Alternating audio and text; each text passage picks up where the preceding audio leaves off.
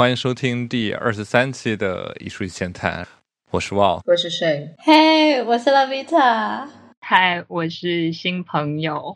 我叫梁诗薇。这次我们又有新朋友，是因为我们又要换一个可能以前没怎么又没怎么聊过的话题，就是我们今天想聊一些关于电影，可能更多是一些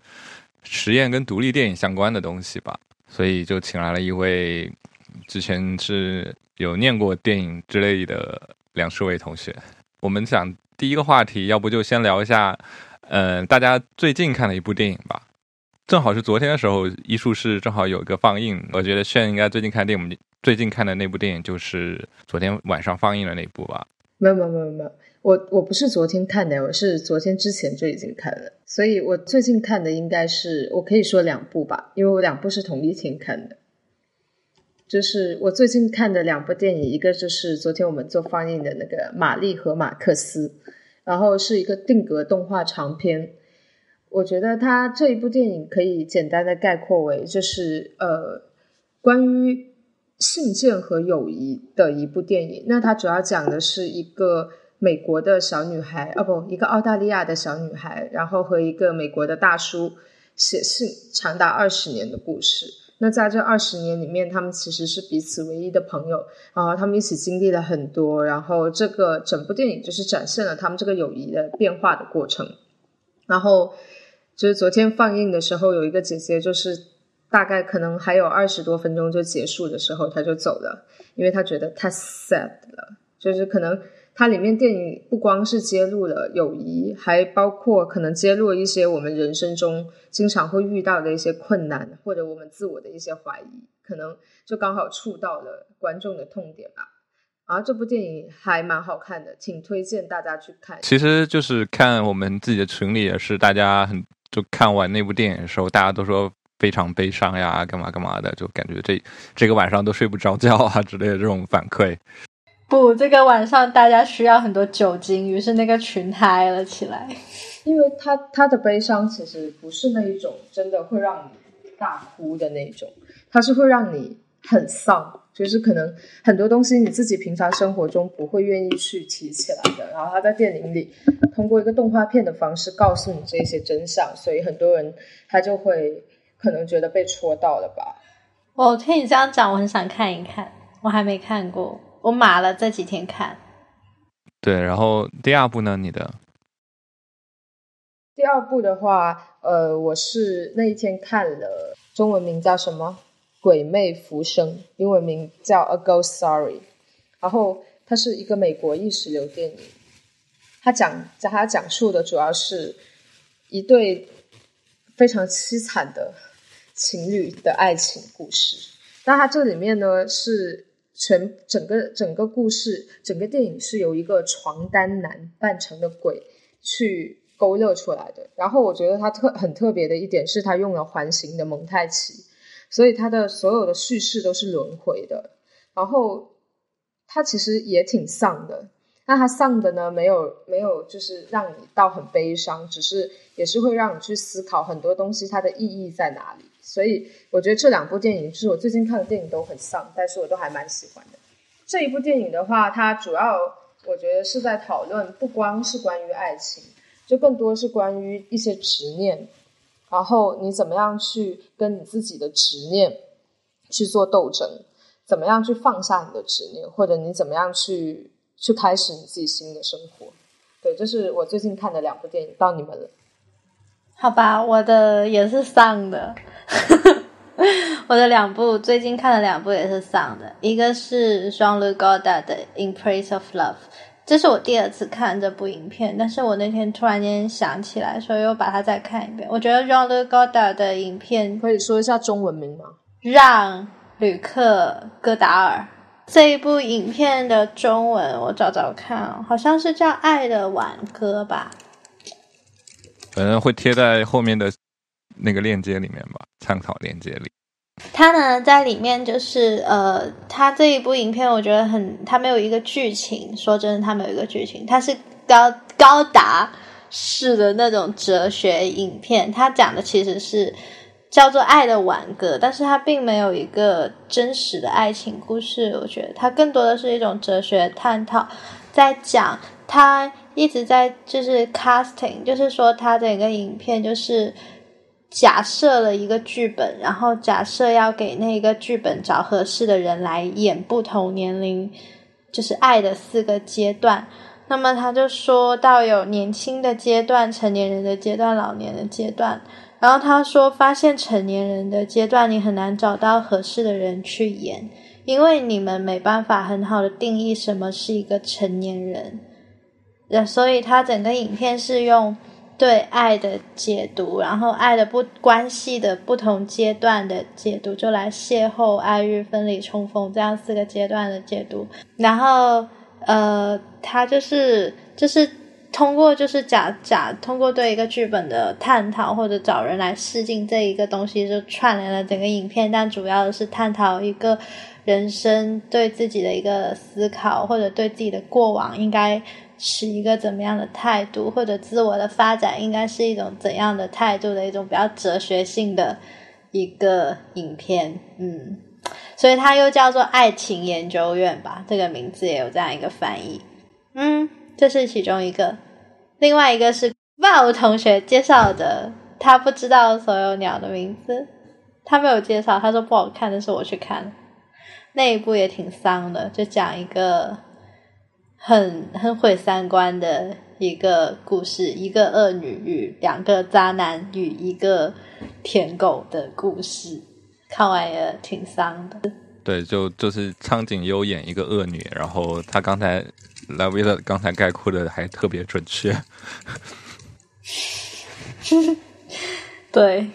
但我蛮喜欢那个影片，最后就是它这个名字叫做“他不知道名字的那些鸟儿”，或者他不知道所有鸟的名字嘛。但是其实从头到尾都是在刻画他的生活，并没有鸟或者任何鸟的寓意的出现。他最后出现鸟呢，就是那个舔狗自杀，想通过自己的生命来挽救，就唤起这个女性的良知。的那一刻，他的自杀才惊动了三只鸟，然后那三只鸟飞上天空之后，就是一整群鸟遮蔽了天空，所以就这样 ending。我觉得这个 ending 蛮美。啊，我觉得，我觉得它的 ending 有点怪啊。当然，我们就就 算了，就不展开吧。对，我知道你说那个三十分钟的 ending 很怪，但我还蛮喜欢它点题的方式。呃，让接下来是梁世伟同学呢。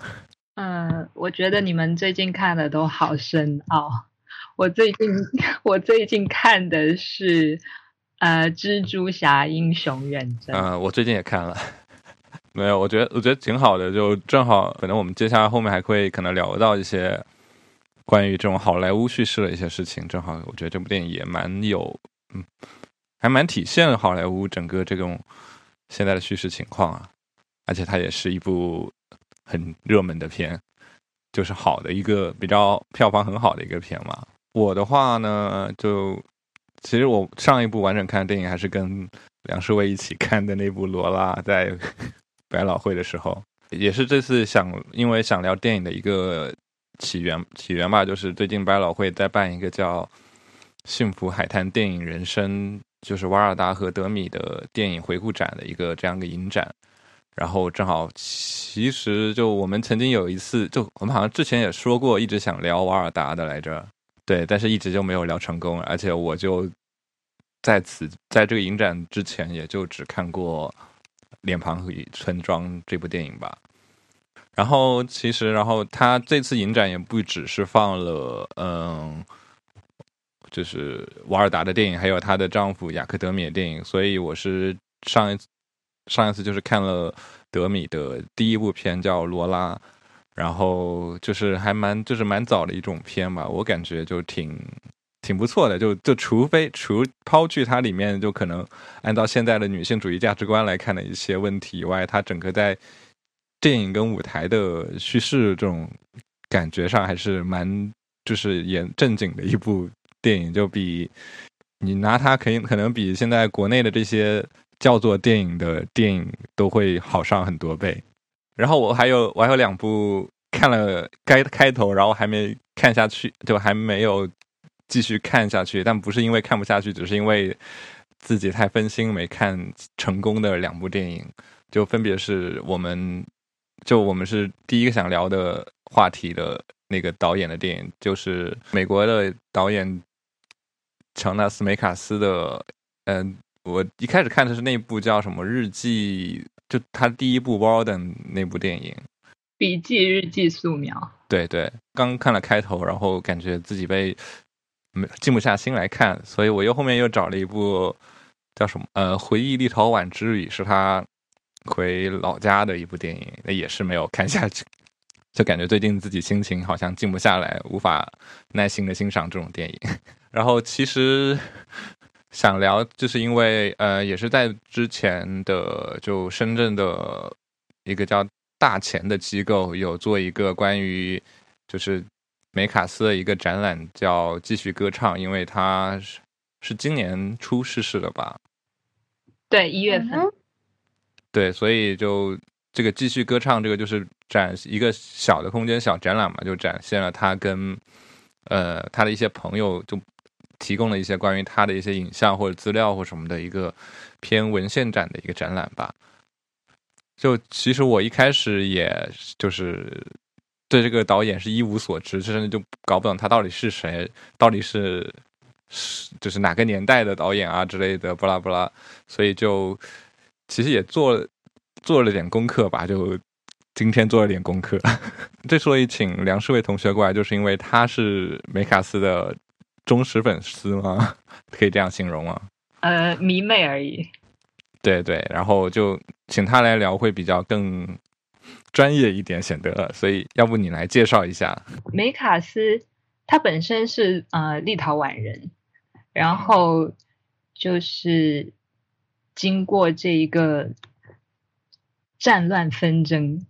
他就在四九年的时候他就移居到了美国，所以他是他算是被他的故国驱逐出境的，所以他就嗯。到了布鲁克林，然后当时就是在布鲁克林买买了他的第一台那个胶片摄影机，他的第一台 Bolex，然后就从那个时候开始，他就嗯无意识的去设置他的 home video，可以说是，因为他一开始他想要拍摄的并不是说我要记录我的生活或者是怎样，他其实拍这一些影像纯粹是。是为了他后面想要拍长片而练手，然后他这么一拍就拍了十五年吧，好像。然后，嗯，结果他好像出来的正式的虚构长片好像也没有几部，结果他的所有的就是正规的长成片全部都变成了他的 home video，就是他后来发现拍了十五年之后，发现他最重要的。影像，他最重要的作品，他整一个人生，他的思想，他嗯，这些所有东西的核心都是他对他的生活、他的朋友、家人这些记录。对，这这其实就是我发现了一点，就是蛮和就是他的他的片不是就是很记录性嘛？其实跟就我们这些摄影，不是说一直在记录自己生活，或者跟那个年代就。因为这个年代，美国一直在用相机在记录的这种，可以说潮流有点类似吧，所以就其实关联还蛮大。他这个想起我之前要放的那一部纪录片，我们讲述的故事，其实也是这种类型的，就是那个导演用一个 Super Eight 就超八摄像机，然后采访了他整个家族的故事，然后并且把它变成一个纪录片电影。就是从自自身出发了。对，他就就我呃，我看就经就我看过的一些片，他的片电影的片段来说，我觉得他的这种影片就很就就我觉得他跟摄影我们摄影的关联特别大。我不知道，就是就是因为他所有的影片都是一些就他用这些手持的这种小相小摄像机拍下的片段的不停的蒙太奇蒙太奇。就因为摄影本摄影的本质也是蒙太奇嘛，就这样一下子就让我就很触动了我可能这种摄影的摄影理论或摄影的这种神经吧。我倒是蛮喜欢，我没有看过他影片，但是我在你们聊的时候，我就开了他的就是那种电影 list 出来。我蛮喜欢他的海报设，就是封面设计，还有那些标题，他取标题取的让我觉得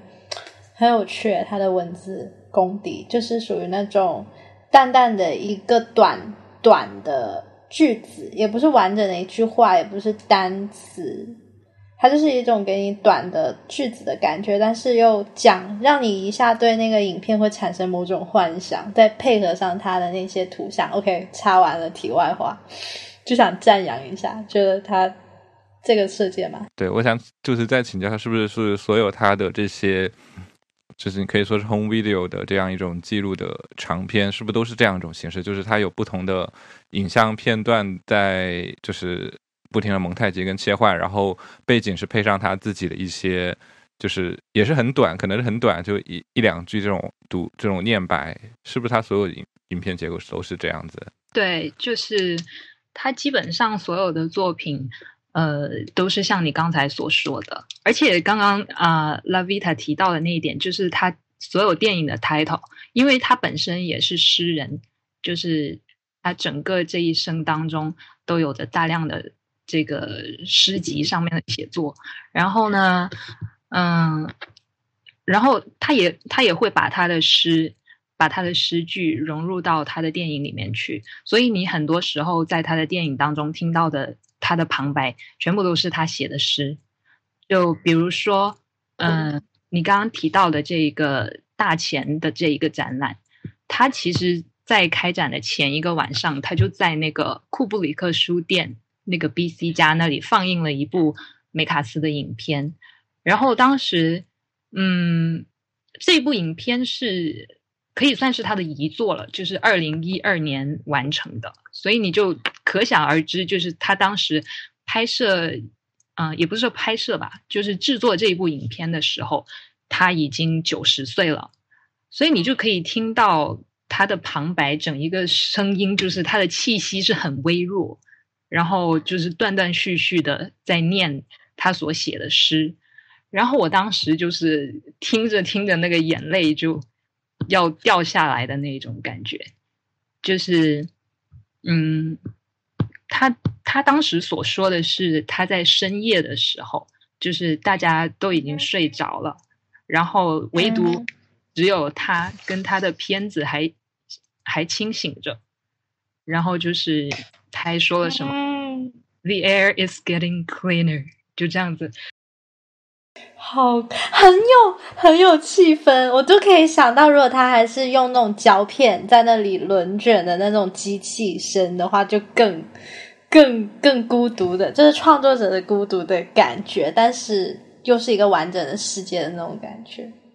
是的，你你当你你刚刚提到的那个“孤独”这一个词是非常重要的，就是对于梅卡斯本人，就是包括他的经历来说，他虽然是。嗯，可以说是一个很矛盾的一个点吧。就是你可以从他的影像当中看到，他经常去拍摄他周围的呃这些家人跟朋友，就是看起来他其实是不不是太孤独的一个人。但是他在呃旁白里面，他就会经常提到说他内心的 loneliness，还有他的 emptiness。就是我觉得这很大程度上就是由他本人。的经历所造成的，就是因为他被他的母国所驱逐，然后驱逐了之后，他就总是，嗯，就是驱逐了之后，他不是一直生活在纽约嘛？然后他就试图在纽约寻找立陶宛的踪影，就是有一种很很浓烈的乡愁在这里面，嗯，所以就是，嗯。他被他被故国流放了之后，他可能就是为了减轻、为了缓解自己的这一种内心的孤独，他才在布鲁克林的街头去寻找那些跟他有着同样遭遇的那一些立陶宛立陶宛人。所以他经常拍摄的对象就是身处纽约的这个立陶宛的这个 community。对，我不知道我有没有说清楚。对，我也觉得就是我，因为我看了一部分他那部就回忆立陶宛之旅，就也感觉到这，但在刚开就是感觉还是就是能回到就是终于回到家乡的一种那种喜悦的感觉吧。我我目前就我看到一些片段的体会，就是我发现可能从他们那代人过来，就就抛开他的电影独特性来说，就是他的这种记录的本能吧。我觉得就是他是一个非常，他就很多，包括一些摄影师也是一样，就是就他会他们会日常会记录大量的自己的日常生活的素材。我记得是不是他之前就两千。年还是什么时候？之前还说每天会拍一部当天的日记发在自己网上，然后大家都可以从他自己的个人网站上购买当天的日记的影像。这个这个 project 蛮可爱的耶。那我一下给他，我一下给他引了好多很想讲的点，但是我觉得每个点我只要讲出来就是一个跑题，所以我就决定还是先不讲了。没事，你先抛出来看一下梁诗伟怎么接，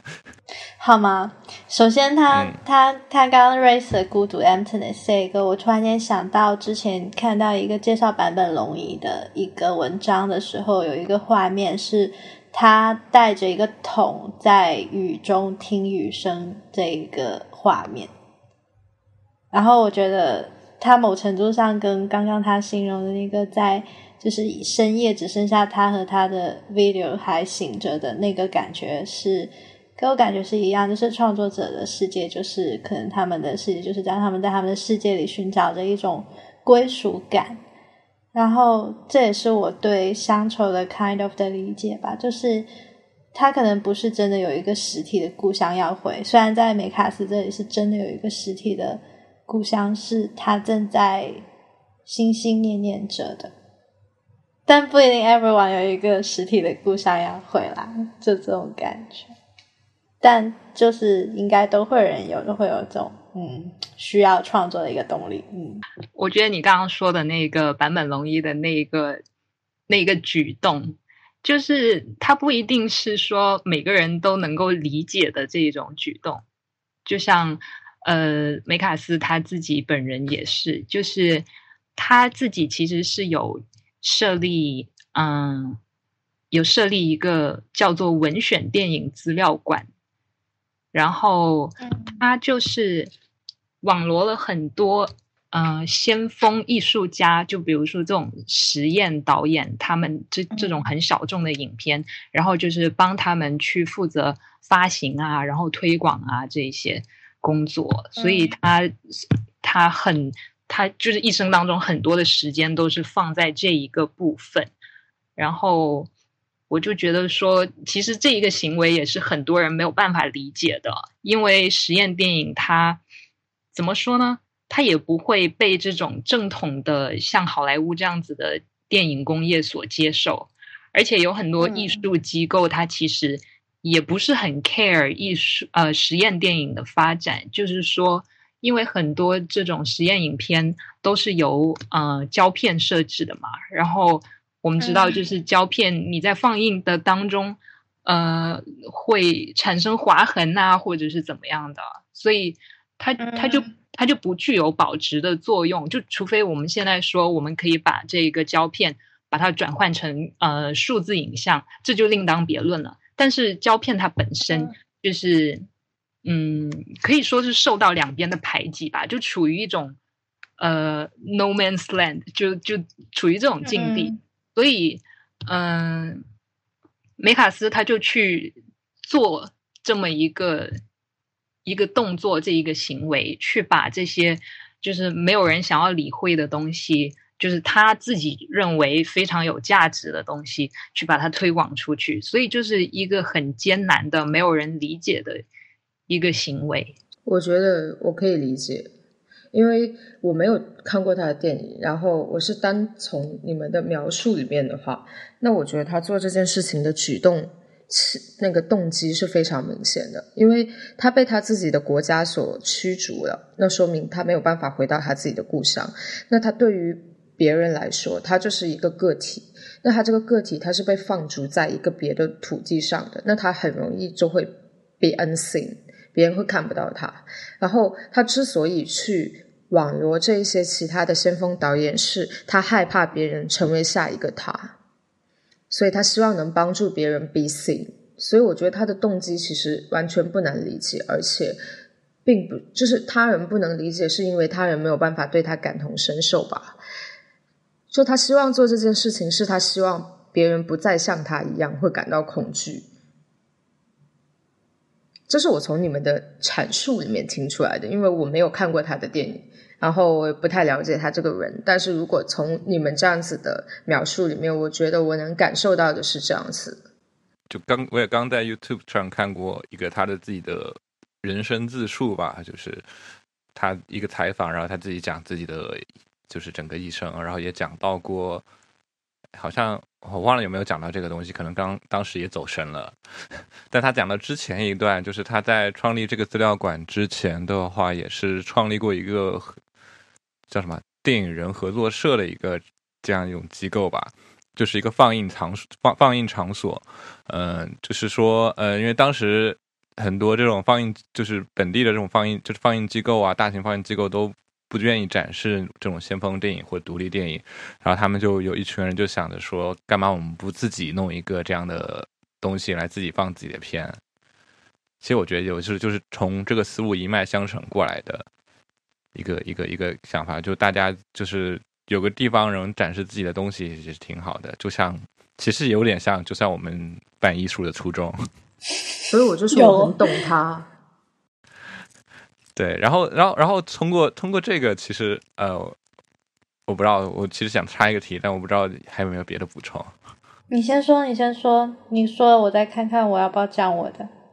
没有，但我补充是跟摄影有关，就是其实就是我从那个。那个视频，然后听到一个很，就是让我让让我突然耳朵很敏感的一个人名，然后我就去查了一下，就提到他其实梅卡斯有一个当年有个好朋友，是我们念摄影的应该都认识的，他是他叫 Robert Frank，对，就其实我后面就找了一下，就发现就是 Frank 在拍完就是做完美国人之后。就觉得，呃，哇，摄影我已经搞完了，摄影没什么在搞，没没什么搞头了，我已经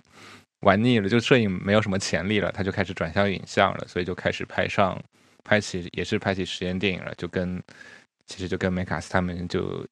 在一个圈子里了，就其实我觉得蛮有，就是这个这段故事让我觉得蛮有趣的，就是为什么这我感觉这是为什么我总能从梅卡斯的电影里面看到一些，就可能就是。对我自己摄影启发的一些东西吧，摄影理解启发的一些东西，就可能我以以前一直就是看多了，因为我看片是一个比较喜欢看普通片的人，所以看叙事性的电影比较多，所以一直都就觉得摄影跟电影的联系不是特别，就是越来越不紧密了。但是从梅卡斯的这种记录上来看，让我就重新看到了为什么就当年就是。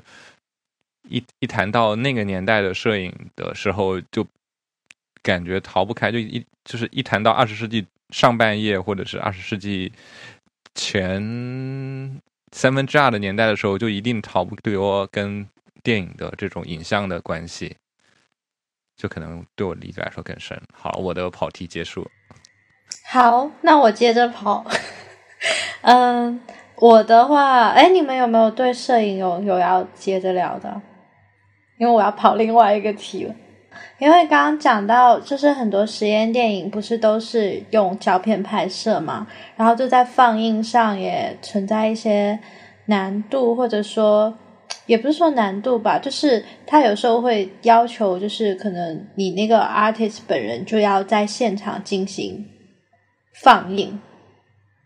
可以理解吗？呃，怎么说呢？我会想到这个点，是因为我想到，呃，其实英国也有一个类似他们这样的实验电影的一个协会吧，就是呃六十年代左右的时候，也是那时候就是兴起的，然后他们现在都已经是老人家了，但是我记得前两年。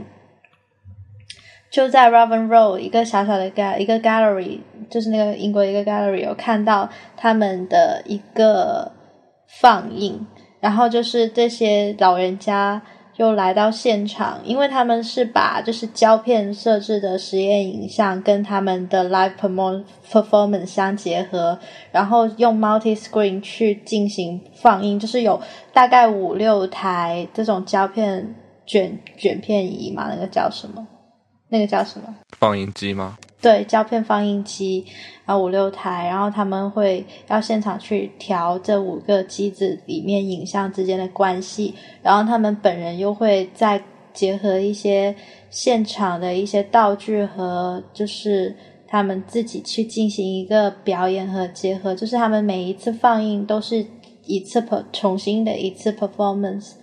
然后是他们也是就是像。梅卡斯他们那样，就是说，也是一堆年轻的时候聚集在一起的一些，就是实验电影人，然后他们就一直把这种他们年轻时一起玩的这些影片，就一直在他们那个协会里面一起创作、一起探讨，然后一直到他们六七十岁了，他们也还是会，就是说可以出来一起干这种事情，我觉得蛮酷的。你这个就可能更偏我我认为的一种影像艺术或者录像艺术了，就可能就是他会更注重跟场地的结合，或者就是是一种影像装置了。呃，可以这么说吧。呃，我们要不还是回到梅卡斯，就是能不能就是能不能就是梁叔为你能不能？讲就比如说你最喜欢的一部他的电影是什么吗？有吗？还是说你都喜欢？都还蛮喜欢的，没有说特别最喜欢哪一部。就补一句今天我朋友说的话：“爱是盲目的。”那比如说，那比如说你推荐大家首先一定要看的一部是有什么吗？就一定要让你选出说，让大家第一首先必须要先看的是哪一部？你能选出来吗？嗯，我觉得第一部看看 Walden 吧，Walden，对，就是呃，我们开场说的就是你没有看完的那一部，为什么呢？嗯，因为我看的他的第一部就是 Walden，然后我从此就。对他感兴趣了，然后后面看的更多，就逐渐爱上他。对，其实 Walden 还蛮不错的，就我觉得它里面是不是它里面是不是有句台词，它改编就叫 I film therefore I am 还是什么来着？就是我拍电影，所以我存在。Therefore I live。对，然后他说 I make 什么 home video，therefore I live。对，对，其实就听着这这两这句话，我觉得就很吸引人。对，其实就是说，就是自述了他整一个人就是为 home video 而生的，不对吧？我觉得这是悖论。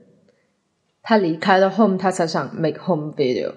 呃，那其实他他的 home video 就是类似于我们，就是这是我下面一个想聊的一个，就是想离想聊这个话题，因为毕竟我们都其他人都没怎么看过梅卡斯，我觉得在围绕他去，对啊，我就根本尬聊有点有有点，我可以停止了。对，但是但是由他衍生出来的还蛮有意思，就是他所拍的所谓的 home video 或者是这种电影日记，和我们现在现今的有一个潮流叫 vlog 之间会不会有什么区别，或者是你们怎么看待现在这种 vlog 跟之前他们这种这种电影日记是一脉相承的呢，还是说有 totally different？我站 totally different。对我表达我的态度，我也觉得是 totally different。我觉得 totally different，但我很难具体讲出为什么不一样。就要不就还是先问一下梁书伟，你觉得呢？我觉得，我觉得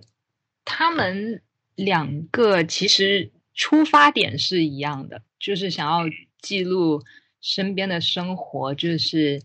你。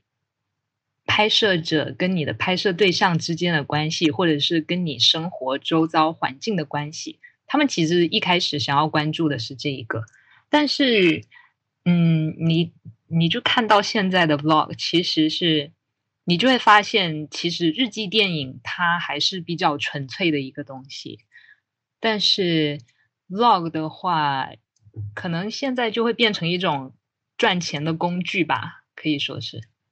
就是你看到很多作品，它其实像就就像呃一支软广呃软广告或者是一种包装，就已经不再是纯粹的去记录我刚才说的这两个关系了。它就完全是变成了一种很商业的一个东西。所以我觉得，嗯啊，这是我的理解吧。嗯嗯，对，就这其实我我也是这样一种，就是我觉得 vlog 是一种 vlog，其实是还蛮商业的一种模式，就它会有就是比较固定的制作模式啊，特别是有几个可能 vlog 大佬，然后所引领的一种大家所追随的这种风潮。然后我觉得最重要的一点是，呃。在电影，在这种日记电影或电影日记里面，我们能看到或或感受到的，其实是这个拍摄者或者导演他自己的内心，或者他的情感，或者是就不是就是能真正中从他的影像中去体会到这些东西。而可能 vlogger，我觉得他最大的不同就是 vlog 面对的就是永远都是我我我我我，就是那个。拍摄者跟制作者，所以你总能看到一个镜头对准的，对准的永远是拍摄者本人。我的理解是跟你们的出出发的方向不太一样吧？我觉得它它是 target audience 的不一样，就是像电影日记，它的 target audience 其实是导演自己，就是他是 make this film for himself。但是呃，你像 vlog，它其实它。存在，它出现就是基于新媒体平台，它基于 YouTube，基于这些大型的视频网站，它才会出现。它叫 Video Blog。那它其实本身的受众群，从传播学院去看，它就是基于广大，它就是面对广大的互联网受众，而且它希望通过这一个 Video Blog 这种形式去获取更多的受众，所以他们本质。Target audience 不一样，所以我觉得可以就理解为 totally different。对我也是这么想，我就觉得是出发点不一样。一个是他在创作的时候，他的所考虑的就是怎样可以被大量传播，然后另外一个主要是对自己一个所思所感的一个呈现或者探讨，然后算是做给自己的一个东西。我确实也是这么这么这么想。嗯，如如如果如果有 vlog 做 vlog 的朋友听到这个节目，请不要生气。没有啊，我觉得以上以上以上代表个人观点。我觉得没有没有什么值得生气的，因为你想让大量人看到，这本质上就没有错。只是我们只是讨论它的不同而已，就是我们不想把它混为一谈嘛，对啊。但是你的东西被。被大家看到，这是一件好事情啊！而且不代表不代表 vlog 就不是一个好的视频，只是它跟电影日记不一样而已。对，我觉得这这也是独立电影的一个特性吧。就是独立电影，它虽然就独立电影或实验电影，虽然说是说是一个类别，但是它永远无法脱离商业电影而存在。没有了商业电影，它也不能称之为实验。就它一定要有一个它所谓的这种。对照型参照物，就是它，对对，参照物就只有在你看多了或者看习惯了传统叙事电影以后，你才看才看这些电影会会有另外一种不一样的感受。嗯，赞同，就是它实验主要就是打破一些传统嘛，打破一些我们的习惯，打破一些传统进行探究，那就是要先有传统才能去打破它。对，然后反正这个梅卡斯这个话题，我们就要不先聊到这儿。就其实最后想推荐有一部，就就有有 B 站 B 站已经有人搬过一个视频，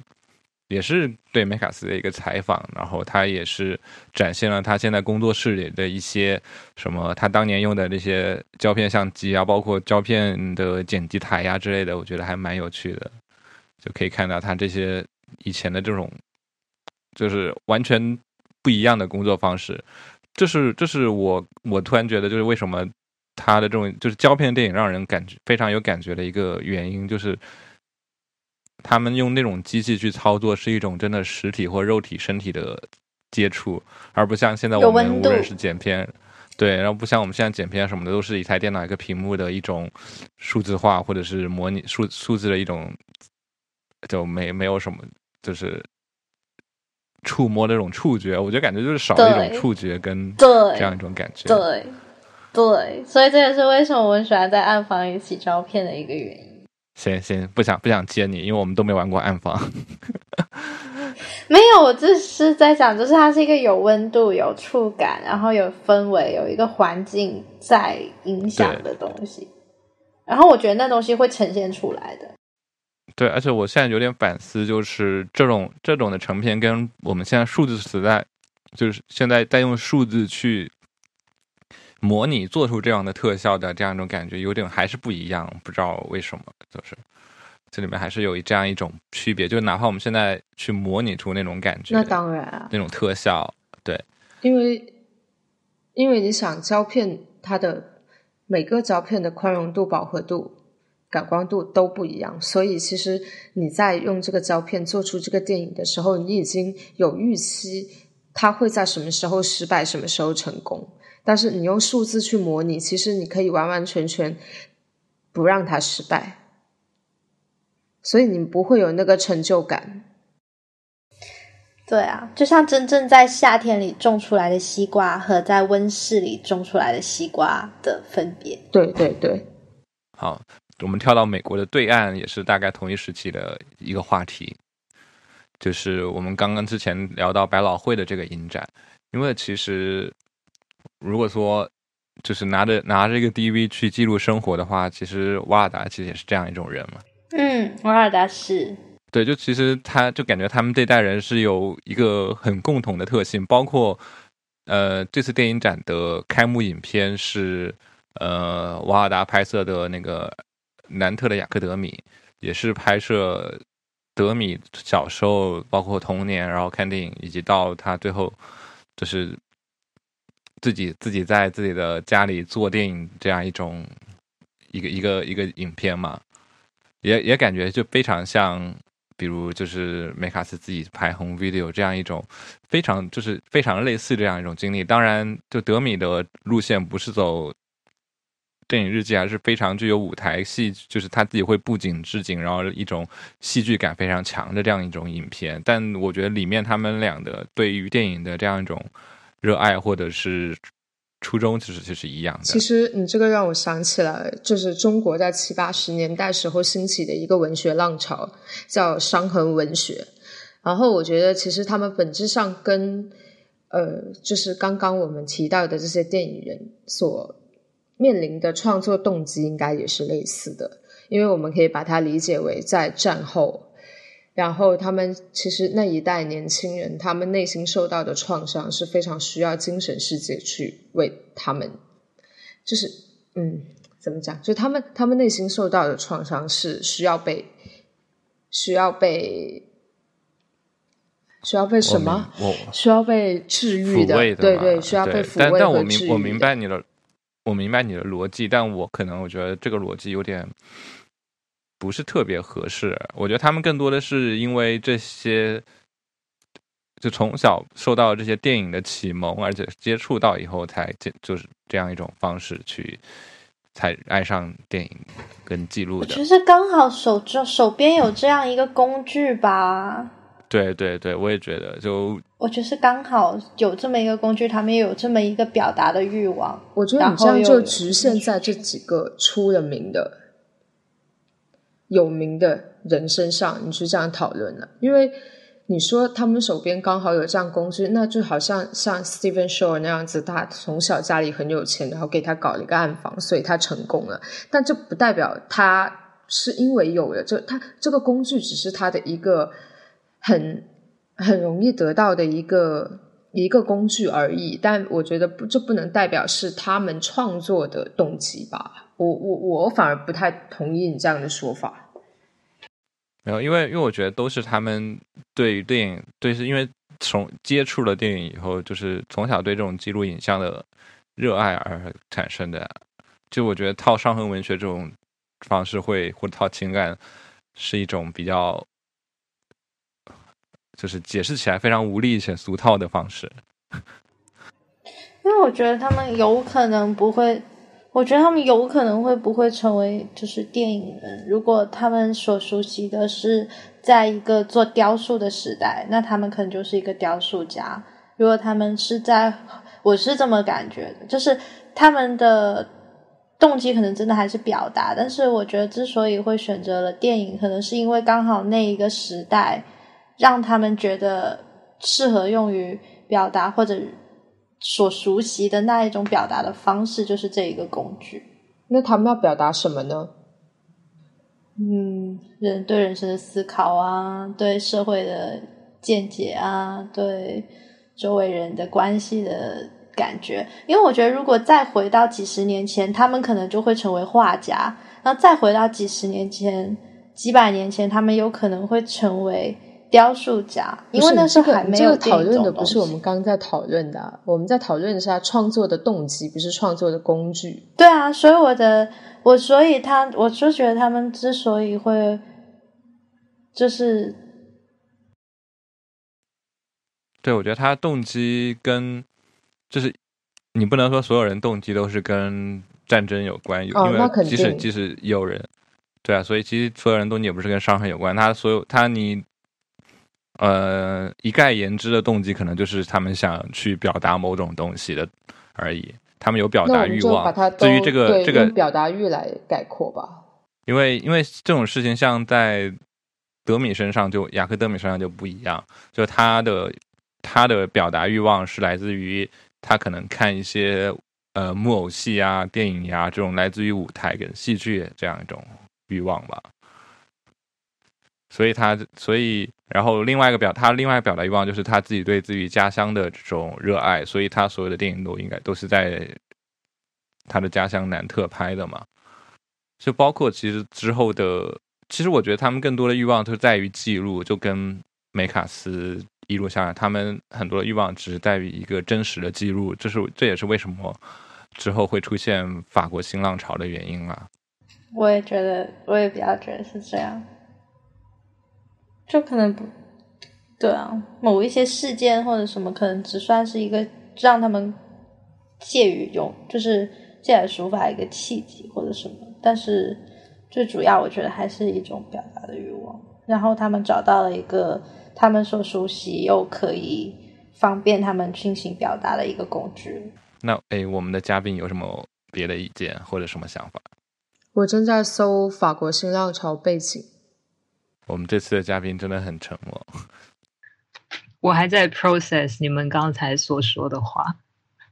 啊，呃，其实新浪潮的背景的话，嗯，YouTube 上有一个博主，他叫 Crash Course，然后他们之前做过，呃，就他们经常是上一个十分一集十分钟，然后有很 N 多集组成的不同课程，然后他们曾经有一套课程讲电影史，里面其实有讲过。例如新浪潮跟实验电影都有讲过啊，来来来，我就记得我没有记错。法国新浪潮的产生有着特定的历史背景，这就是第二次世界大战之后长期制度僵化的社会造成了青年一代的幻想破灭。首先，法西斯的垮台、历史性的审判，使得国际上的右派势力受到了严重的打击。其后，斯大林的去世对他的重新评价，又使得左派势力陷入茫然。而不光彩的阿尔及利亚战争和越南战争。再次使中间派开始感到失望。这时，整整一代青年人视政绩为滑稽，呃，视政治为滑稽的把戏。当时的文艺作品开始注意这些年轻人，描写这些人成为这一时期文学艺术的特殊现象。在美国被称为“垮掉的一代”，在英国被称为“愤怒的青年”，在法国则被则被称为“世纪的痛苦”或“新浪潮”。所以，他们是带有战后印记的。哇，你这个东西真的很宏意识形态跟宏观叙事啊！对，因为我就想讨论一下宏观上他们的的关联性。没有没有，但但我觉得这种，我现在很不信任这样的叙事，所以我会觉得所有东西都需要呃放在不同的语境上看。所以，所以我觉得宏观我不太信任这段宏观和微观，这是我当年读电影史的时候。记得的，所以我只是想讨论一下，就无论你是在怎样的语境下，那宏观它是不是有相似的关联性？就当然，我我承认，就是可能你放置在不同的国家，或者甚至是不同的导演，他的甚至是他每一部不一样的片子，它的语境都不一样，但是它背后是不是有一个比较相似的时代印记？嗯。其实这种东西也关系到是有一个东西叫时代精神或之类的，当然会有。就是我嗯，就我会对这样一种叙事采取怀疑的态度，因为并不是它，当然整个会有一个具体的，它是一个具体的历史语境，但是我们当讨论到不同的具体的人，或者是某个国家或者某种浪潮的时候，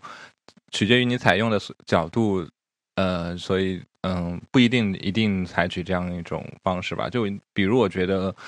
这里面说的各种，就这里面仿佛说的，仿佛把整个世界连成了。一片，然后，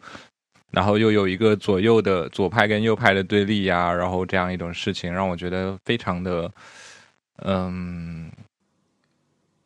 非常的不艺术。不是，这不是，就是我天然就是就是那我我就是内心有脑脑海里有一种警铃，然后我听到这样的叙事的时候，我不知道为什么我的这种警铃就响起来，让我对他产生了一种十分，就是让我产生了怀疑。就怀疑他这样一种叙事，我觉得应该说是那一种那种状况下确实容易产生这个东西，但是就我不是很赞同他所代表那种逻辑的必然的感觉。就即使即使你说战法国战后的这种经济时代影响确实有，然后类似于对呃确实，然后包括它的就是最后也造成了六八风五五月风暴这样一种东西。然后我也会大家反思，围绕这个事件进行反思之类，这都是说得通。但是，我觉得当他一一旦开始又放置全球语境的时候，会让我觉得有点不知道，就就值得深值得警惕吧。让我觉得这样一种说法，我们有点扯远了。然后我其实我就是想顺着就是聊聊新浪潮嘛。就我觉得我看可能你们你们看新浪潮看的会比较多一点，因为我。好像也目前也没有看过新浪潮的一部任何一部影片。有啊，你看过你看过瓦尔达，你就看过新浪潮啊？没有啊，新浪潮是指那也也是指那个时段，就是出现了 New Wave 嘛。之所以叫 New Wave，就是它有跟 Old 不一样嘛，就是所有所谓的传统，呃，也是当时的经典叙事电影或经典好莱坞叙事电影不一样而而产生的 New Wave 嘛。其他的我不是很了解，但是旅客让旅克戈达尔他确实是一直在尝试，他所要挑战的其实就是好莱坞的那种传统叙事的那种歌舞，然后那种高就是那种模式下的好莱坞影片的一种，对模式化了的好莱坞影片，就是他在尝试着 play 和打破，然后并实验的是他的。对他的新浪潮是在做这件事情，我不知道别的，但是我觉得让雷克格达尔是，因为就连就连某一个导演，他的在新浪潮时期里拍的影片，它都会有它不同的侧重点和风格在里面。对，而且他们的叙事实在太跳跃了，就是你很难简单的去概括这一部电影到底在表达些什么东西。呃，就。嗯，这其实我觉得这是一个种，这是一个贡献，就是嗯，当然我我在贩卖二手信息了，就是我看到别人介绍新浪潮，但就是说他们其实，嗯，他他们之所以他们剪的这么的碎片化，以及跳跃，以及就是比较低成本，以及这样一种模式，它其实是在宣示，它其实是在呃，就是在。彰显自己是，就是这是个电影现实，然后在提醒的观众，你是在看一部电影，所以你是在就是有电影技巧，所以在提醒观众，你需要主动的观看电影，去思考里面的一些东西。这个写 essay 的时候有看过这段话。然后，然后其实就就我觉得这个点还蛮，就是他们一直在强调观众的主动性，就是跟好莱坞叙事、好莱坞电影里面强调观众的被动是不一样的。你说到这个点，我想起来，确实是新浪潮，就是好莱坞，它其实是有一个在，呃，它好莱坞希望用一个成功的，就它已经研发出一个成功的模式，去让观众进入到某个故事，带动某种情绪。那么新浪潮有一段时期，有一些导演的部分作品，他是希望观众不要被那个影片所呈现的情绪带走，而是思考。他正在观看的影片与他的关系。那么，Jean Le g o d a 有做这件事，他就是会在音乐和声音的一个关系，图像和声音的一个关系上面去让观众意识到自己正在看影片。就他有时候会在歌舞的那个。就是他还会参考，就是他还会借用好莱坞的那种歌舞形式，但他突然之间会把声音停掉，然后，然后会加入那种导演的一些喊话，就是例如 camera check、sound check 这种东西，去让我们意识到说这些是。被设置、被安排的叙事，而不是我们所认为的 semi-real 的一个真实的故事的呈现。就他会把很多电影的因素放进来，让我们去意识到说，哎，这声音是突然间会被抽走，所以声音不是现场录的那个音乐，或者是他们跳舞跳着跳着会突然间停下来，然后会直接对着镜头讲一句话。就是让观众会去，就是就有很多不同的手法去去做到这件事情，但是他每一次都会用不同的尝试着，却会进行不同的尝试，就有时候是在声音，有时候是在镜头运用，有时候是在剪辑方面。你说这个，我也想到一个，就又是一部我没有准收收拾收拾心情看下去的哥大的电影，叫《中国姑娘》。它里面那个电影也是，就突然一下就会转镜头一转，就转向正在拍摄的摄像机，或转向这个导演啊之类的，就让你意识到这是个电影摄制现场。其实戈达尔的影片，我会我很介绍看的是一个，他是 Viva Savi，呃，我不知道那个中文是什么，叫说什么 Viva Savi 的中文是什么？还有一个是 Of Famous Woman，就是一个女人是一个女人。还有一个就是断了气 v i v i s a v i 的中文叫做随心所欲或者赖火，然后另外还有一个就是就是我刚刚说的 In Praise of Love 爱的挽歌。我觉得刚就是呃 La Vita 他嗯，你刚刚总结的就是戈达尔的实验性，我觉得就是总结的蛮到位的，因为他。本身就像他最新的一部作品是叫做《影像之书》嘛，然后他这一部影片也是采用了，就是跟他他很多年前拍过一部叫做呃电影史的一个算是纪录片吧，就是他他呃把之前所有包括他自己拍的或者是别人拍的这些影像，他来进行一个呃 remaking。然后就是去二次创作的一些影像，然后把他自己想要表达的这一些社会议题啊，或者是什么东西，就是嗯，用用这一些过去的影像把它串联起来。就比如说，他想要表达的是爱呀、死亡，或者是战争，或者是生态问题啊，或者是东方主义这种东西，他就是嗯，会去很。关注这一种东呃这一种议题，然后呢，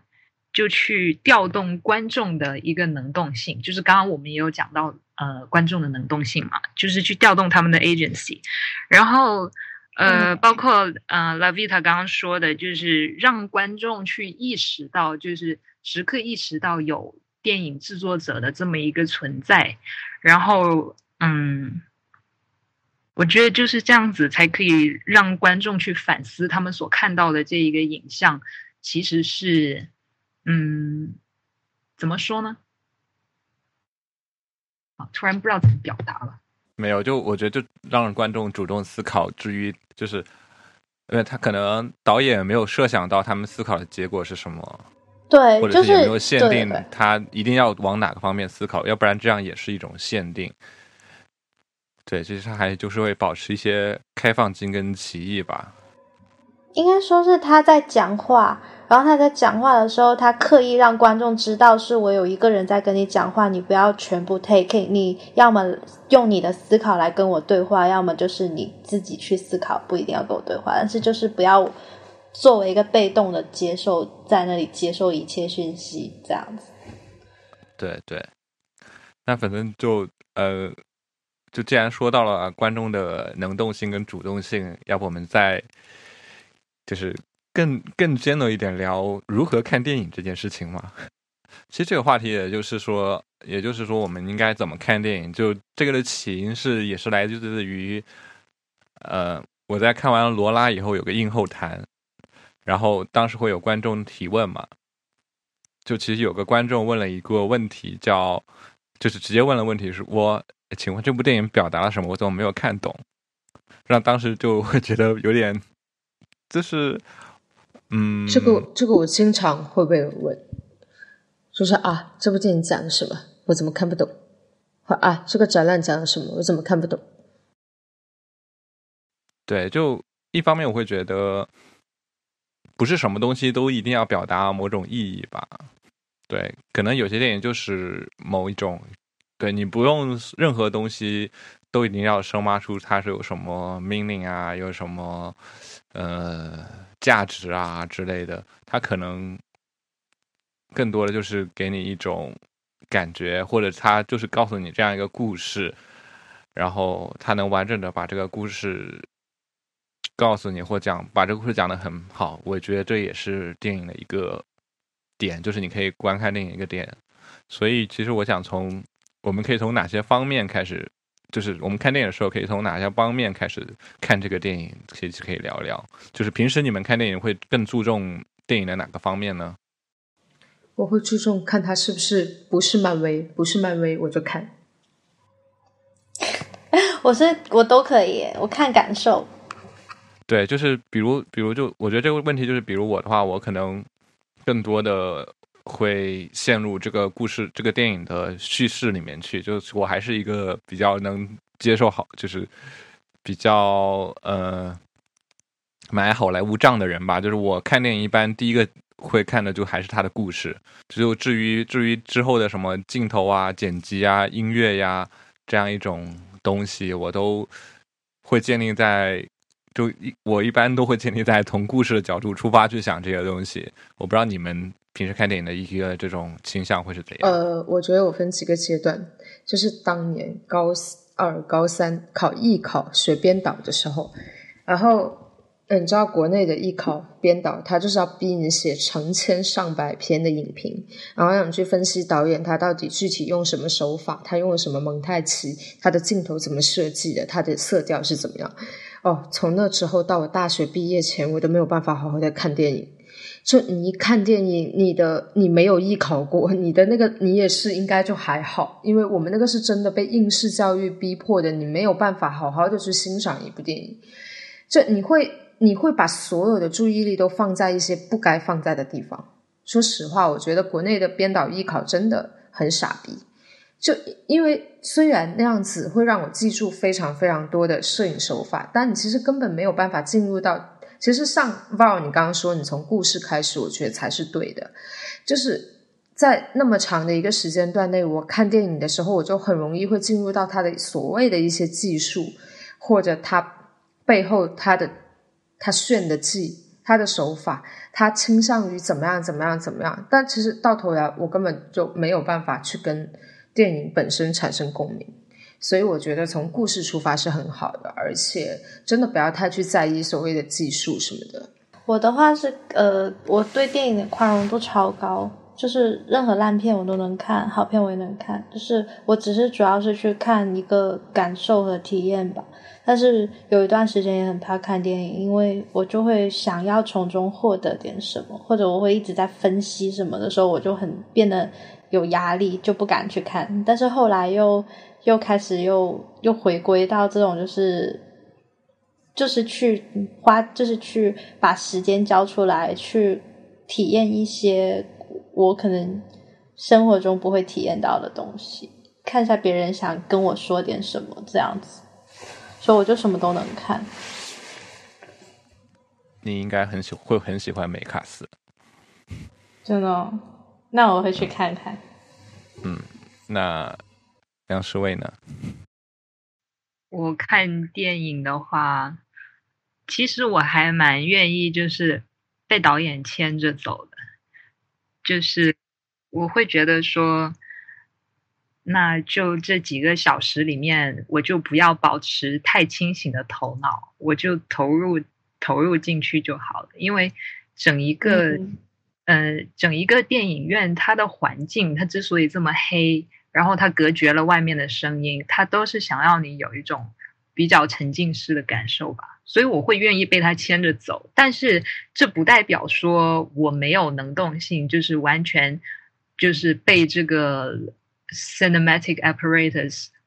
就是被他主导或者是怎么样。就是就像呃，因因为你第二天起床之后，你回头一想，哎，不对，我昨天为什么哭的稀里哗啦的？其实这一个电影还是非常 problematic 的，就是。你会有这么一个感受在这里，就我觉得，其实你脑子也有一个这样的警钟，就当你会有这样反应的时候，你会提前想这个钟，警惕一下，说你怎么会有这样的反应。就像是啊，包括啊，我在开头说我刚看的那个蜘蛛侠，那在这里说的话好像会剧透，算了，我还是不说。没有没有，我只要说一下，以下以下内容包含剧透，可以说了。我我在看那个蜘蛛侠的时候，我就觉得说，他其实，嗯，也不是说好莱坞他不反思吧，就是他其实也有，也是有呃这个反思性，就是自反性在这里面的。对对，好莱坞一直都在这种吸收，对，就是对方的经验。但是他虽然在吸收，但是他到了最后，他还是逃不开，他还是逃不开这一个呃，在这个体系里面，然后他所要。表达的意识形态这一些，因为毕竟他，呃，资助他拍，嗯，就是他的资金来源都是来源于这一个他所在的这个资本主义的这个系统里面，所以他还是要去，就是要，呃，怎么说，去灌输吧这种呃资本主义的意识形态。然后我觉得在蜘蛛侠这一部片里面的话，他其实就是在说一个。嗯，你像跟你真的一个事情，就反正这个话题是非常，我是非常感兴趣的。就是当你嗯模糊了这个真实与虚假的这一个界限之后，就是你整一个人的这一个认知，然后包括你的判断，你会发生一个什么样的影响？然后就是，反正我就是很喜欢，很喜欢这种东西。然后他这一部影片就是可以说是探讨这个问题，嗯，也不是说淋漓尽致吧，反正会让你有这么一个思考。但是看的过程当中呢，我就是被他那些特效就是甩一脸的那种感觉，因为这个导演他好像我觉得他不是很会拍动作戏，所以他就一直在给特效这种。所以我当时就觉得，嗯，我看这个特效我还觉得蛮爽，但是就是事后你就会开始思考。明白。对它的它的特效，我还是看它几点漏洞，就是 是的做的比较烂的地方。对我明白你说这这一个点，就其实这部电影是有提供一些这样的思考途径，但是就我我我可以总结一下你们大概的话，就是感觉其实，嗯，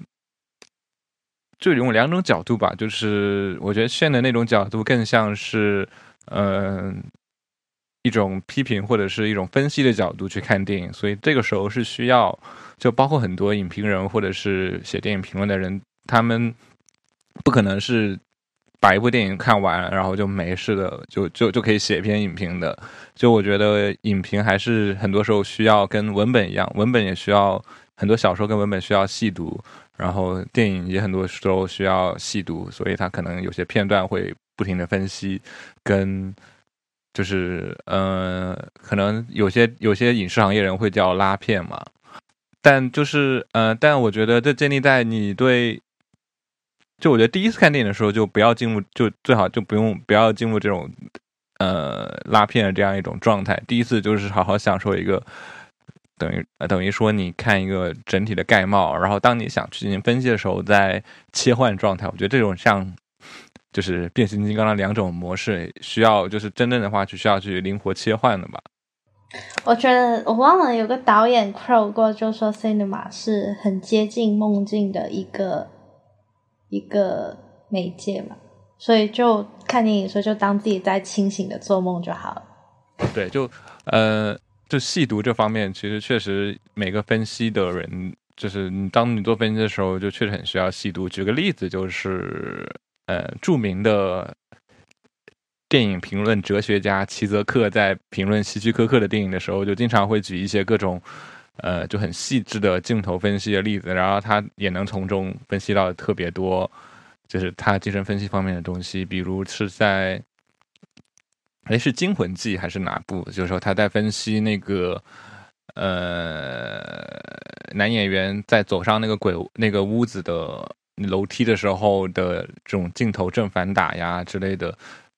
就是联系到他精神分析所说的他者啊，或者是。大他者这样一种哲学概念，我觉得这样的分析还蛮精彩的。当然，就是你没进行这种细读，也是无法得到。所以我刚刚想表达的就是说，我想批判的不是做影评这件事情，就是你拉片这件事情本质上是没有错的。你从个别镜头去分析这个电影它背后的一些动机也好，它的技术也好，包括它蕴含的一些哲学文学概念都好，我想批判的是在。国内，它对于培养这一个人群，它所采用的方式，就是它更采用的是一种模式化，就是我准备艺考跟我准备高考没有任何差别。作为一个明白我对作为一个文科很好的人，就艺考对于我来说非常容易。那它容易，其实更令我们会警惕，就是它其实无关艺术。它关于的是你的记忆力，它关于的是你对不同电影类型、不同电影技术、不同电影导演、不同电影流派，包括电影史时间，你的记忆力。你只要牢牢记住哪一年电影发明，然后哪种电影流派有哪一个经典电影，它的导演是怎么运用这些技术，然后你再灌到别的相同流派的导演身上就可以用了，然后这样你就可以考上北电了。这样你就可以考上中传。对，其实我想批判的是这样子，他最后在这一个模式化培养出来的人，他到底他到底分析的是是电影，还是分析的是模式呢？继续就是刚刚蜘蛛侠那个话题，就我反而我对蜘蛛侠的反思反而就没有在就是女相跟现实这样一种反思，可能虽然他有提到，但我的就可能也是跟我的就是我对。嗯，故事的内容倾向有关嘛，所以我在反思，我在反思的可能是蜘蛛侠这样一种好莱坞，也是很经典的好莱坞的叙事风格。嗯，跟但它是成功的，跟在前段时间完结的《权力的游戏》的最后一季，但它是却是在最后一季完全扑街，就是这样一种风格的对比。就他们俩本质在叙事上是没有什么区别的，在我看来，就是怎么形容这样一种叙事呢？也是我又在转达别人的知识。就嗯，集合电台曾经就全游的最后一季失败，他们也吐槽过半个小时。然后其中有位嘉宾叫仲青，他就叙事概述了这样一种风格，就是现在好莱坞的叙事其实是很多时候是观众想看什么，然后他们知道哪些点，然后他就把这些点可能拼。建立了一个个小故事，然后编剧需要做的就是把怎么把这些小故事给串起来。这是为什么你会在很多电影里面看到很多，包括蜘蛛侠有一些不合理的情况，跟就是故事线、逻辑线的硬伤啊之类的。但是为什么蜘蛛侠拍的好，而全游拍的差的原因，就是蜘蛛侠的这些硬伤可能在粉丝或者是在你充分享受了。他这样一种叙事的风格下，你完全会不怎么 care 他，反而会津津有味的找他更细微的叙事里面的一些彩蛋啊。像全游，因为他之前构筑了一种非常完善的逻辑线，他不会犯这种错误。而你到最后一集就最后几季出现了这样一种问题的时候，粉丝就很容易看到这个问题，所以就一下就受不了。反正这是我这样一种观点。那你们会觉得就？根据我刚才的好莱坞对好莱坞叙事这种，呃，这这种叙这种概述，你们会觉得是不是这样一种道理呢？就在你们看的好莱坞片里面，是不是也会有这样的感觉？还说你们根本也是不太喜欢这种好莱坞大片，就压根不会去看的人？我会看，我会看，我还是很买账的。对，那你你会你现在如果思考一下，你看那些好莱坞大片，其实我现在。就思考一下，确实有些是这样。就比如他会票房觉得，呃，观众需要看到哪些哪些东西，他就一定会有把家庭的画面，哪怕这个叙事有多扯。最近的流行就是同性恋啊！最近好莱坞的大片里全是有这种角色在的，就是符合政治正确啊。我觉得关于这个的话，我们还可以另外专门聊一期，就是嗯同性恋的角色在不同的电影当中的这种呈现，因为它被呈现成正面的，或者是负面的，或者是怎么样的，都还蛮值得讨论的。我觉得我们今天涵盖了好多，我们今天涵盖了好多东西。我就觉得我们这是我们挑战我们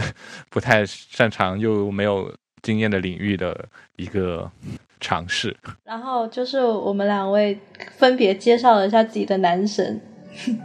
然后疯狂跑题就这么结束了。然后以后多多关注一下我们艺术的电影放映。